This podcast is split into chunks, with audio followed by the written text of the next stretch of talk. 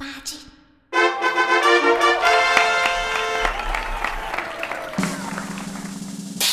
嘿嘿哈哈，十八般武艺，扎背当忙，九弯十八拐。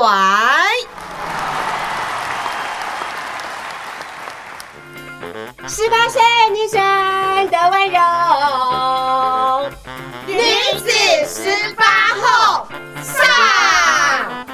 十八岁以后，哪怕惊涛骇浪，都能海阔天空。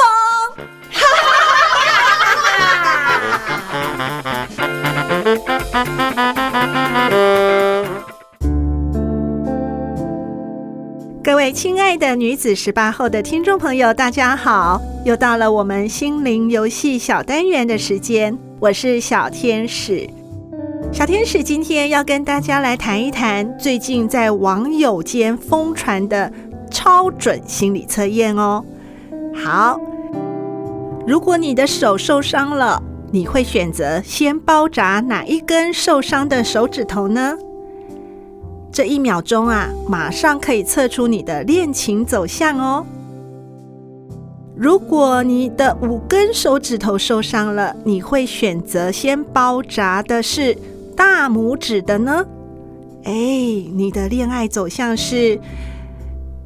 你是一个非常幸运、认真的人，而且你常常会自娱自乐，看开很多事情。你觉得得过且过，但是。一有目标，你会十分认真和投入。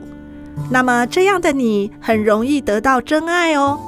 一定会有一个人用一辈子去爱你，多么幸福啊！希望那个人也会是你深爱的人哦。那如果你选择先包扎你的食指头呢？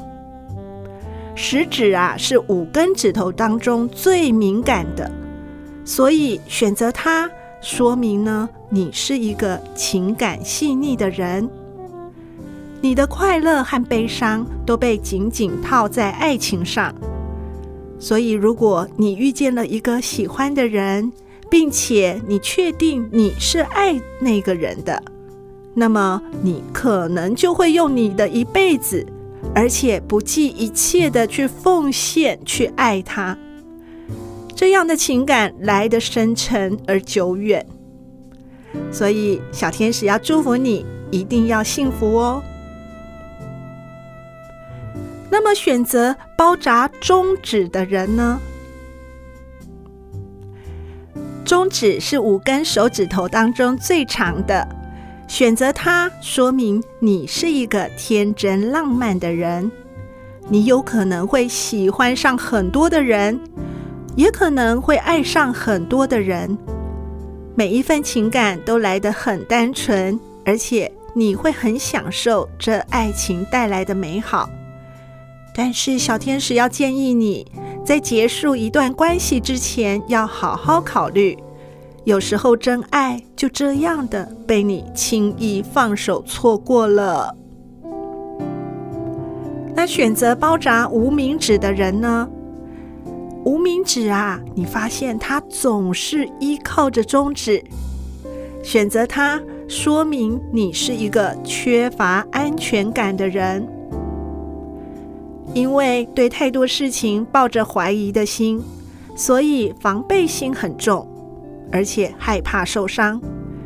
有时接受了对方，也只是贪恋对方能给你的温暖。一旦这样的温暖产生变故，你又会对爱情产生恐惧，这样的你呀，让人心疼。小天使建议你要尝试的勇敢去爱吧。最后选择小指头的你呢？小指头是所有手指中最没有影响力的，选择它说明你就是一个性格倔强的人。因为你这样的有个性啊，而让你在人群中特别的出众亮眼，让很多人会喜欢上你。但选择太多，反而又让你颇为困扰。所以，当你心中的天平有了答案，就尽快的做决定，不然很容易弄得两败俱伤，使得真正爱你的人都受伤了。这次的心理测验是不是超准的呢？心灵游戏小单元，我们下次见。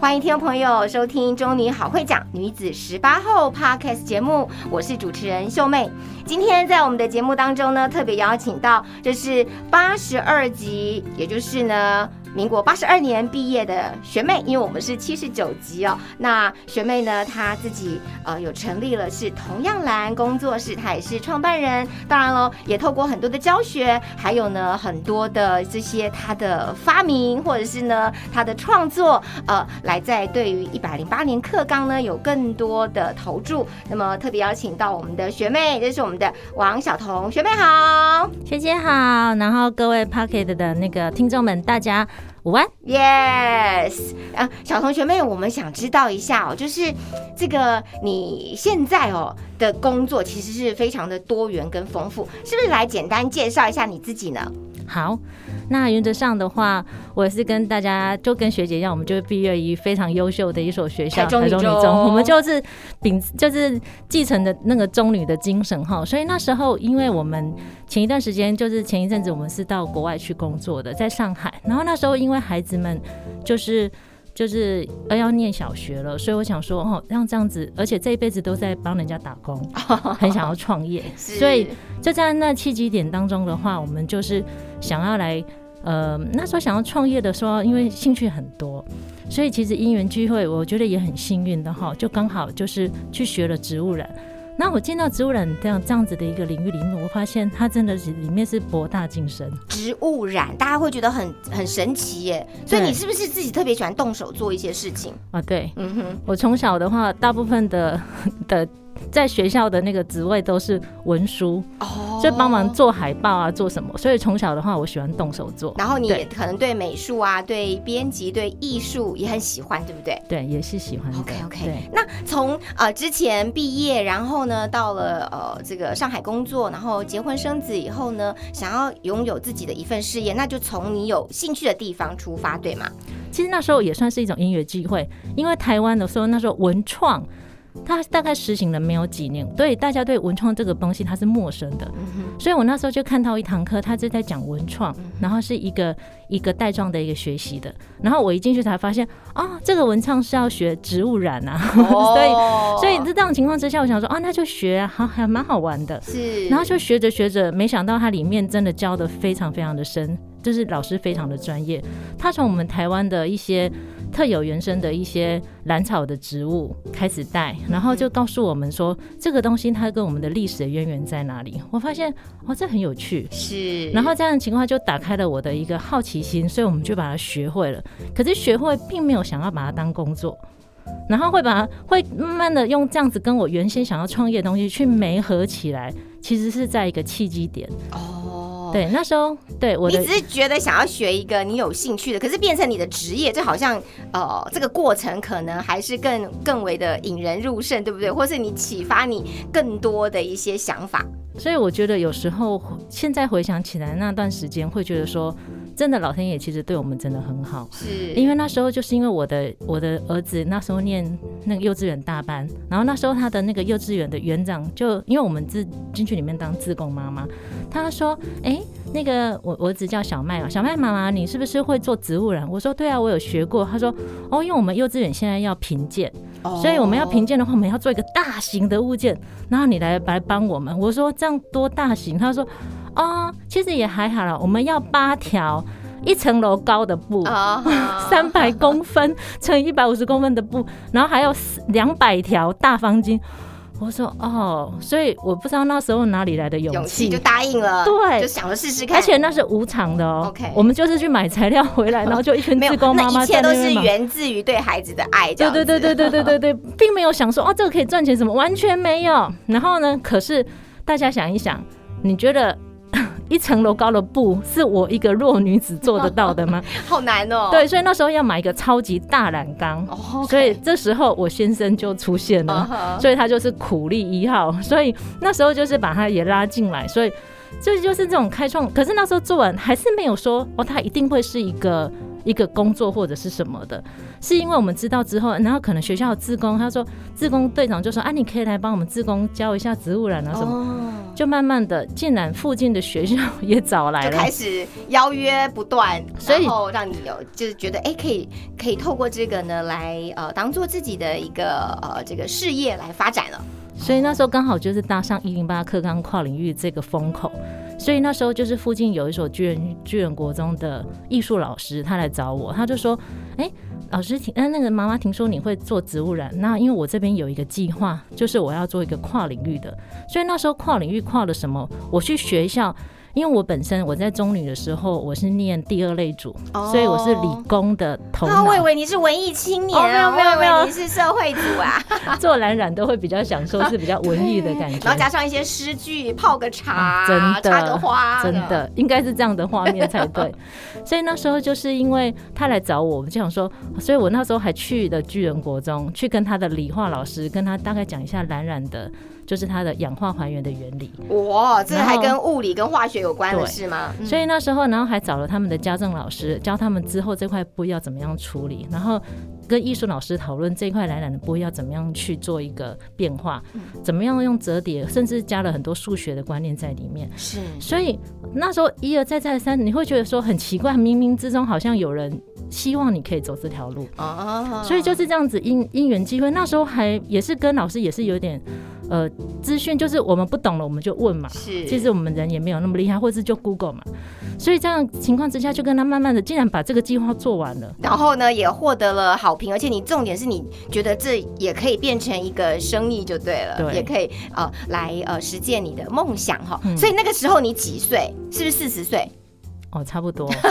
哎，所以你看到你十八岁哦，这个呃中女毕业，然后呢到四十岁呢，真正自己呃这个踏出来做了这个属于自己的事业的创业，其实这是二十多年的一个养成。其实这个过程，你会不会觉得就是？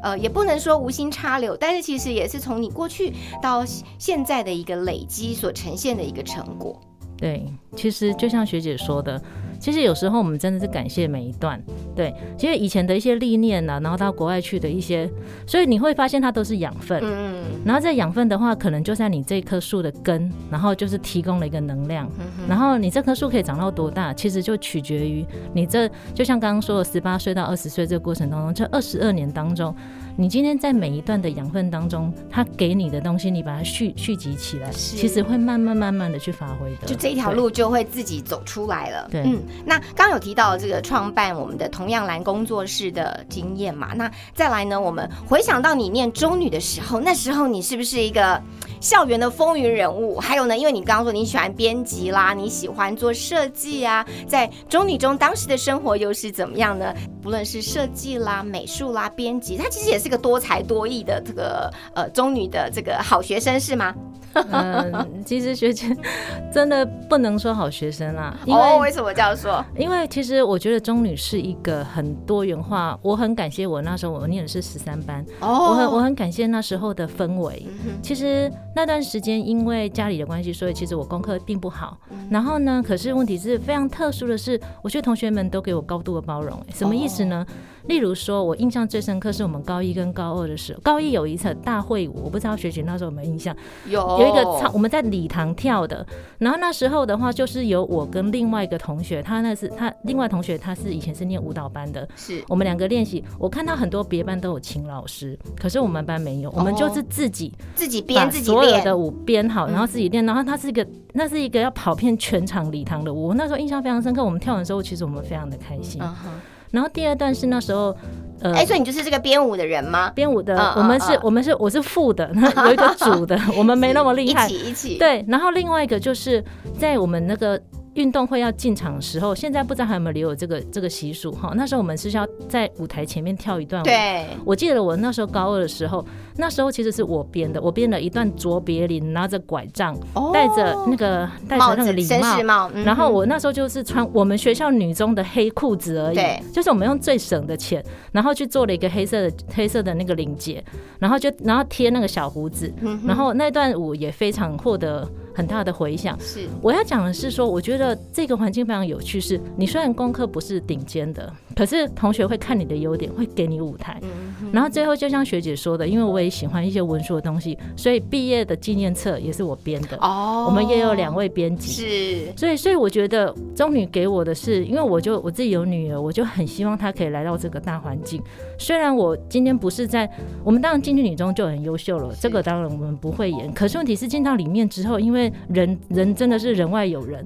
对超级中部五线是厉害的女生都在这里，好不好？对，所以所以我会觉得说，可是问题是我很感谢这个环境，它很多元，它也可以给我们这样子的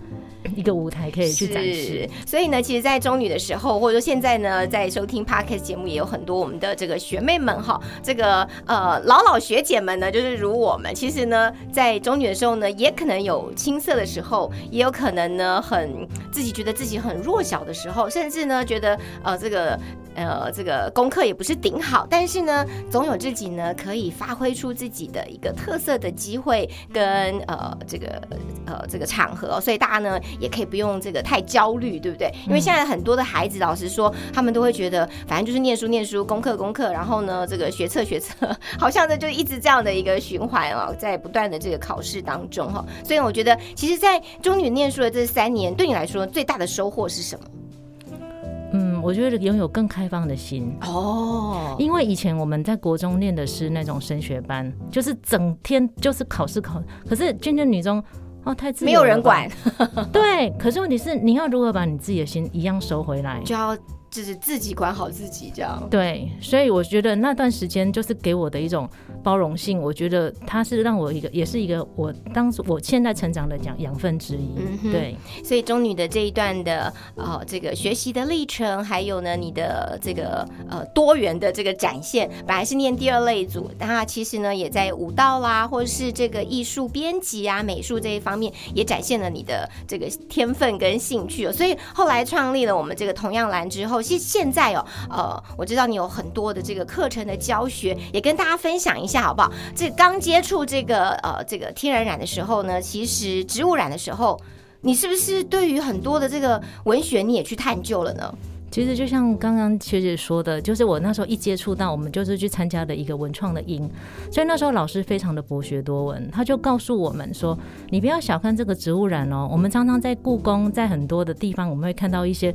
可能已经放了上千年的衣服，对，可是，在工业革命之前，其实是没有任何的工业染色。我们现在身上穿的衣服，它都是从化、从石油、从很多东西去提炼的。嗯，对，那今天原则上，你今天去故宫看的时候，你看到三千年前、四千年前的黄袍，为什么它依旧这么鲜艳？对，哎，这好神奇哦。对，那为什么？所以。因为我觉得这些东西都非常有趣，是所以天然植物染它可以染到非常好。而且是亘古不衰，或者说目前来说，我们在看这个呃历史当中，好像两三年前的这些物件也好，透过天然染，它到现在呢还是保持的非常好。真的，所以那时候老师就跟我们讲一段话，就是说在周朝的时候，其实就有设立这种染布染布坊、染布室，就是那时候有一个官，就像我们常常看到一些韩剧或是我们的一些一些宫廷剧，它都会有膳食，就是煮上食就是食物的，对嗯，所以原则上的话，它当然也有染布的专门的一个对。OK，所以那时候它就是一个官吏了，所以原则上那时候所有的染布，所以我们最早可以可以可以追溯到哪里？就像《诗经》，很多人它里面就会有提到，然后像荀子有讲过一句话，就是“青出于蓝而胜于蓝”。哦，所以这个是跟我们染布有关系的，对哦，就是跟我们的天然染有关，嗯，是的，所以就是因为染草，它是它今天原则上它是由里面提炼出来的，可是问题是它所染出来的的颜色比原来的更加鲜、更加亮丽。它用来比喻什么呢？我们现在是用来比喻，就是说老师他教的很好，可是问题是他的学生可以怎样胜表现的更优秀、更卓对，越。其实我觉得嗯胜不胜其实是另外一个角度，而在于现在一零八课纲就是多元思维的情况之下，你能不能走出自己的另外一条路？是，所以你知道这一集我们的主题就叫做“青出于蓝而胜于蓝”哦。不然呢，从我们的这个植物染这个角度，而且呢，其实要告诉大家，其实，在各行各业呢，其实我们都可以有很卓越的一个表现哈，可以呃战胜自己，然后这个对象可能不是呃别人，而是你自己哈。所以呢，可以让自己呢有每一天更卓越，呃更成长、更进步。那刚提到的，一开始接触了我们的这个植物染哦，那现在呢，我们的课程里面还有很多有趣的内容，你也不是不只是把这个呃这个植物染放在里面，刚刚讲到的这个数学啦、物理啦、化学，其实好多的课程你都可以融合在里面，对吧？对我这边可以特别跟学妹们提到一个点哈。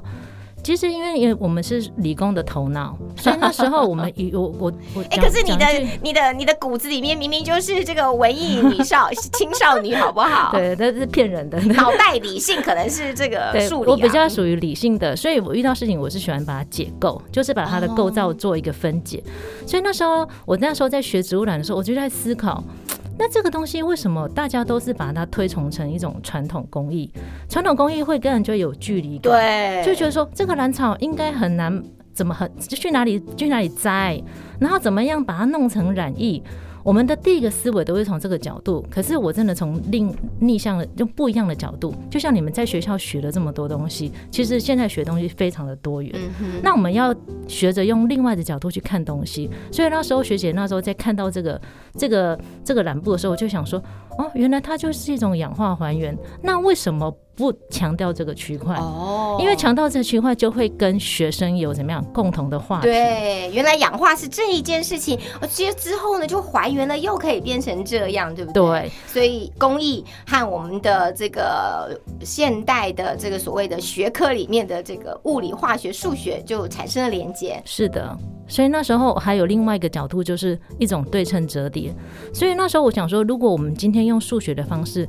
来讨论传统工艺，用化学的方式来讨论传统工艺，它能不能走出另外一条路？所以为什么同样的工作室，它后续就是有受到很多教授啦、老师的青睐，是因为我们用学生听得懂的话语在讲传统工艺，这就可以有机会走出一条路。这就其实它就是体验了。青出于蓝而胜于蓝。我们不能说我们胜过我们的老师，只是说我们在于着眼点，在于很多的角度上面，我们刻意用不同的角度去看事情。是，对所以融合了这个现代的这个学科，对不对？所以呢，可以讲说青出于蓝胜于蓝，这个并不是一个比较，而是说你可能更融合了多元的一种呃角度跟方式，是或是所谓的学科哦。那我知道现在呢，我们的同样蓝呃也进驻了呃台中文创园区哦，是的帮我们介绍一下呃这个刚提到创业，其实这一路走来，当然一定也有很多呃不为人知的辛苦。那成功的能够进驻到台中文创园区，其实也是不容易的事情，对不对？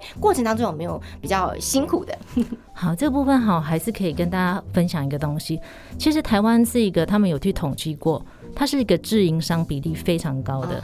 就是变成说有很多人想要创业，很很多很想要创业，就想做什么？做吃的。做面包、做咖啡这一些，所以我在学校去演讲的时候，也常常会有同学跑来问我说：“那我也想要自己开工作室。”嗯哼，那所以自己开工作室的一个架构里面，你要怎么样去做出自己的特色？其实一开始如果你是艺人工作室，事情真的很简单。对，就像那时候为什么会去申请那个文创园区，也跟学姐报告一下。其实我们都遇到了很多困难，这两年的疫情，其实很多东西它都是我们遇到疫情的话，其实原则上的话，一定都会有影响，各行各业都有影响，所以我们就是要找出路。所以那时候手边就有很多的计划，然后我们就需要去申请。那申请进去之后，其实申请要进去没那么简单，因为文创园区它是属于一个文化部隶属的，所以原则上你一定要有文化底蕴，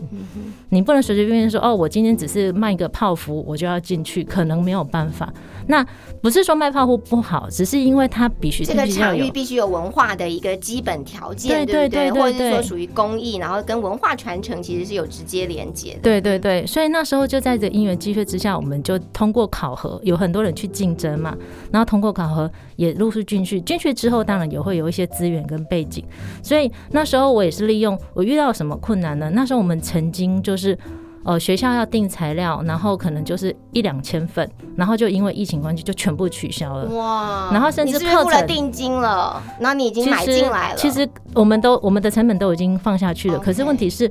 我们没有办法跟学校收费，因为学校很多它都是后收的，就是因为可是学校是不会呃不会有什么状况，跟学校合作其实很单纯，可是问题是，可是你们知道，你开门就是成本。对对，所以所有营业成本都会在里面，所以这些细节原则上的话，真的可能是各中滋味，就是你今天要真的进来才知道。嗯对，所以那时候就是在这过程当中，我们又去申请了像这样子的进驻，然后再来的话，我们在文化部呢有一个文化体验。是文化体验的意思就是什么呢？就是我们今年本来想要跟女中合作的，可是因为女中的课不太不是太好调，所以我们们没有办法。就是现在有一些选修课，我们是可以进驻到里面的，因为因为学姐本身也是中心大学的通识课的讲师，是所以所以我们在大学里面开课的反应也昨天才收到学生的回馈，也都是非常好，我们都是九十六分、九十二分。哇，笔记这样子。这样子的一种呃没有了，就是因为我觉得我们是用心啦，是同学们可以感受得对到。，你嗯其实有，其实我跟你讲，同学太聪明了。你今天要混过去，尤其是线上课程，就像我女儿他们最近在上线上课程，你真的要混过去太容易了。可是问题是，学生真的就可以可以立即，你的分数就最清楚。嗯，对，所以回过头来，所以我们进驻到像文化部的文化体验这样的课程，再来的话，我们也进驻到劳动部。那这些东西原则上它都不会凭空而来。劳动部有一个巡回列车，我们也是里面的专属讲师。就像刚刚讲的，为什么可以进到中心大学？其实它不是推荐，是因为中心大学的学生来我们那里面试，他要来成为我们的实习生。他知道我们的内容之后，他说：“老师，你们的课程好适合我们的通识课哦，你去申请好不好？”我说：“哦，好啊。”然后又又开了一条路。然后我就去申请了，然后我们也没有人任何人。其实我觉得我的个性就是这个好处啦，因为我不怕，我不会去看辛苦的部分，我会先看有没有我什么是我可以做的，然后没有没有申没申请过有损失吗？没有啊，我们还是多写了一份专案，对我们还是帮我们还是正学到了，还是嗯。加，对。对，所以很多东西他都不会白做。对，所以很多东西他今年呢，上就在那种困境的时候，就是要帮自己找出路，然后就是，所以我们陆陆续续成为文化部，然后教育部，然后劳动部的这些专属的讲师，也都是这样子慢慢是累积来的。所以呢，一步一脚印之外呢，还有一个就是你们呃，这是你们喜爱的。就算呢遭遇到了这个有一点点呃，可能是海啸的影响，或者是呃这个部分的这个资金的一些调度哦，跟这个周转金，或者是说呢其他的一些因素，但是你都觉得这些都能够解决，对不对？都能够迎刃而解。对，真的就是养分，就像真的女中给我的也都是养分，我都把它当成正面的角度来看。是对，哇，今天我们的这个中女好会讲女子十八后 Podcast 节目邀请到的是这个小同学妹哦。那么在四十岁呢创业，那当然了，做文创这件事情对她来说呢，可能是在中女中呃这这个阶段以及持续呃在社会上的一些历练呢，能够慢慢的这个养成哦，跟我们分享了青出于蓝而胜于蓝。原来呢，这跟这个植物染哦，跟我们的这个呃这样的一个传统技艺呢是这么有关联。但是现在的这些呃属于这个呃记忆类的呢，老实说很受人尊重，但是大家会想说，它会不会就是一个很传统，然后呢 没有办法跟现代生活有很好连接，会有这样的一个呃思思想的一个谬区吗？有或者对这个产业的误解？是的，是的，所以就是我当初我接触到植物染的时候，我说这个东西就像我古老哦，对我朋友看到说哈，你做植物染哦，这很难吧？就是第一个直觉会觉得说这个东西实在是有点距离，所以那时候我才会想尝试的用另外一个角度去看这个东西。的确，我用这个角度其实是可以引发共鸣的。嗯，所以那时候就陆陆续续，刚刚有说过，跟一些国中的老师们合作完之后，后来就到大学端。然后大到大学端来说的话，因为我本身也是那个阳那个阳明交大，因为他们现在合并了哈，里面有一个叫 AMA 的团队的里面的其中的一个授课老师之一。哦然后我们是用软体拆解的一个方式，去把植物染所有可以染出来的图文做数学分解。这个好神奇哦，再讲一遍。对，他的意思就是说，我们举例来说好了，我们常常看到的台湾的花砖，其实花砖在台湾的、亮哦，嗯的历史里面，其实它可能只有有文献的部分只有短短的二十几年。因为后来后来就是因为战争什么的，其实它有一段时间断掉了，对，嗯。所以那时候最多的保留最多是金门，所以花砖我们我们来把它拿起来看好了，其实它是一个对称的图形，哦，对，所以像这样子一个东西来说的话，要怎么样跟传统工艺去取得一个一个共鸣？嗯。我们用现代科技的方法去结构它，就像我刚刚说过，我看事情我们是用解构，就是解解把它的构造先把它抓出来。所以在这种情况之下，哎、反而跟学校他们在教的东西其实是有很多的教授看到，哎、我们可以来合作看看。嗯，所以我们这次在我们前年，我们是去台中自然科学博物馆办了一个亲子营队，我们也把这个东西带给这些孩子跟这些家长。然后呢，近期的话是在，因为我们嘉义有北回归线通过，对所以那里有一个北回一馆。然后他们都现在开了一个叫北回二馆，所谓的太空馆。然后现在我的作品，我们同样工作室的作品也有在里面展。我们就是利用数学加上传统工艺，简单的说，我们就是利用传统工艺，利用一零八课纲里面的精髓，让它变成现代文创，是可以走入现代人的一个心理。是对，所以呢，这个工艺，然后再加上了呃现代的这个科技哈，我觉得呢，绝对会让大家呢打开我们的视野跟我们呃的这个呃眼光哦。那接下来呢，我要请这小童来跟我们的这个学妹们，还有我们的这个粉丝们呢来分享，也就是你会给我们现在呢正在这个女中念书的呃十六岁、十七岁、十八岁的这个女孩们呢，我们的学妹们呢，什么样建议吗？哦，其实你刚刚讲到十六、十七、十八 这三个数字，好我觉得遥远，对不对？我觉得好美，哦，因为那时候其实有大量的本钱是可以犯错的。其实很多东西，当然不是说我们要一直犯错，只不过犯错没有那么严重。所以在那段时间，其实我觉得我很喜欢的一个一一句话就是哈。呃，因为我们家是一个动漫家庭，我们家我们有我有两个小孩，然后我先生，其实我们家感情真的是算真的，呃，应该是太好了！超融洽到不得了。我同学都觉得说你哎到底是活在幸福家庭的这个 对，关系因为我先生很爱很爱讲笑话，那每天都在那边呃玩小孩。我们家小孩其实还蛮可怜的。然后呢，重点是我们是一个呃动漫家庭，我们几乎所有动漫全部都看过。我们是陪着小孩一集一集慢慢看上来的，因为我们自己也很喜欢。是然后我要借用有一部动漫，就是《火影忍者》哦，它已经非常久的一部动漫，里面有一个叫做有一个不起眼的人物叫做洛克里，因为需要当忍者，他大部分都要有点天分。是可是呢，这个洛克里他完全没有任何当忍者的天分，他没有办法做做一些术士，他也没有办法，所以他只能在体术，所谓的体术就是拼命练的这个过程当中去赢别人。嗯，然后他当然努力，对？他只能努力，刻苦，所以他讲了一段话：努力是不会骗人的。OK，嗯，所以其实我也深深的相信，因为所以我们在做每一件事情，为什么我们可能可以在那个中心大学的通识课里面得到这样子的分数？我真的觉得努力真的是不会骗人的，因为从学生的回馈中间呢，你有没有认在对对待你的每一门每一分每一秒？不是说我们要跟任何人比较，是对当下的自己交代跟负责。嗯，所以努力不会骗人这件事情，我相信不知道你们现在有没有感受。可是学姐到这样的年纪了，我真的觉得每一步每每就是真的是一步一程，对，真的是可以好好去珍惜每一刻。是，对这是给呃这个现在呢还在学校呃念书的这个学妹们的分享哈。那最后呢，如果说小童让你自己呃回到十八岁，你又会想要跟自己说什么呢？虽然现在呢你应该是四十八岁了，嗯 因为加三岁就是我的岁数，所以我很清楚可以不要讲出来吗？好，OK。如果回到十八岁哦，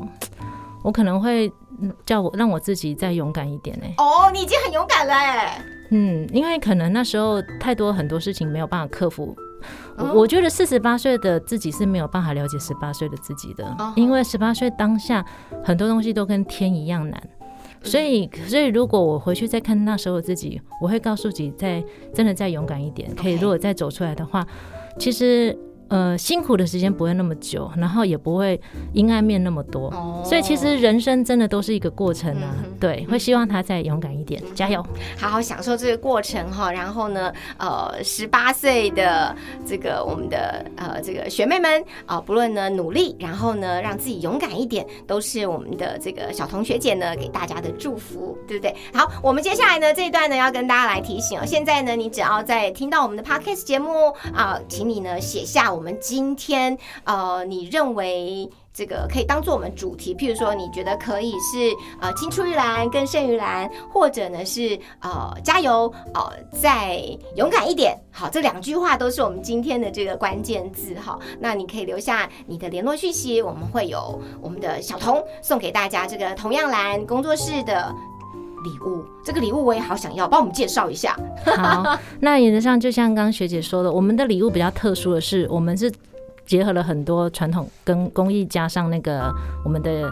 呃，你们现在一零八课纲的很多的素养的部分，什么意思呢？我们准备了一颗很可爱的球，然后它是一个亚克力的球，然后它里面呢，它是有片木板。这个木板要怎么编织呢？它会回归到我们在学校学的等差原理跟等比原理。哦。里面有一张说明书，我们是里面有三十六个孔洞，那这三十六个孔洞呢，我们可以用等差的原理去把它做连接，连接出来之后，它就会像一个万花尺。画出来的一个很漂亮的一个图案，乱的话你可以用等比原理。如果你用等比原理画出来是会是一个笛卡尔之心。笛卡尔之心的话，我不知道高中生的你们会不会很清楚。笛卡尔之心，对，笛卡尔就是讲我思故我在的那个法国哲学家。对，所以他那时候就是因为他跟瑞典东主谈恋爱。所以那时候就被国王赶回法国，他就不断写信给公主。终于第十三封信的时候，公主拿到这封信了。因为那时候盛传迪迪卡已经生重病，然后再来的话，这封信非常非常的有趣，它里面一个字都都没有，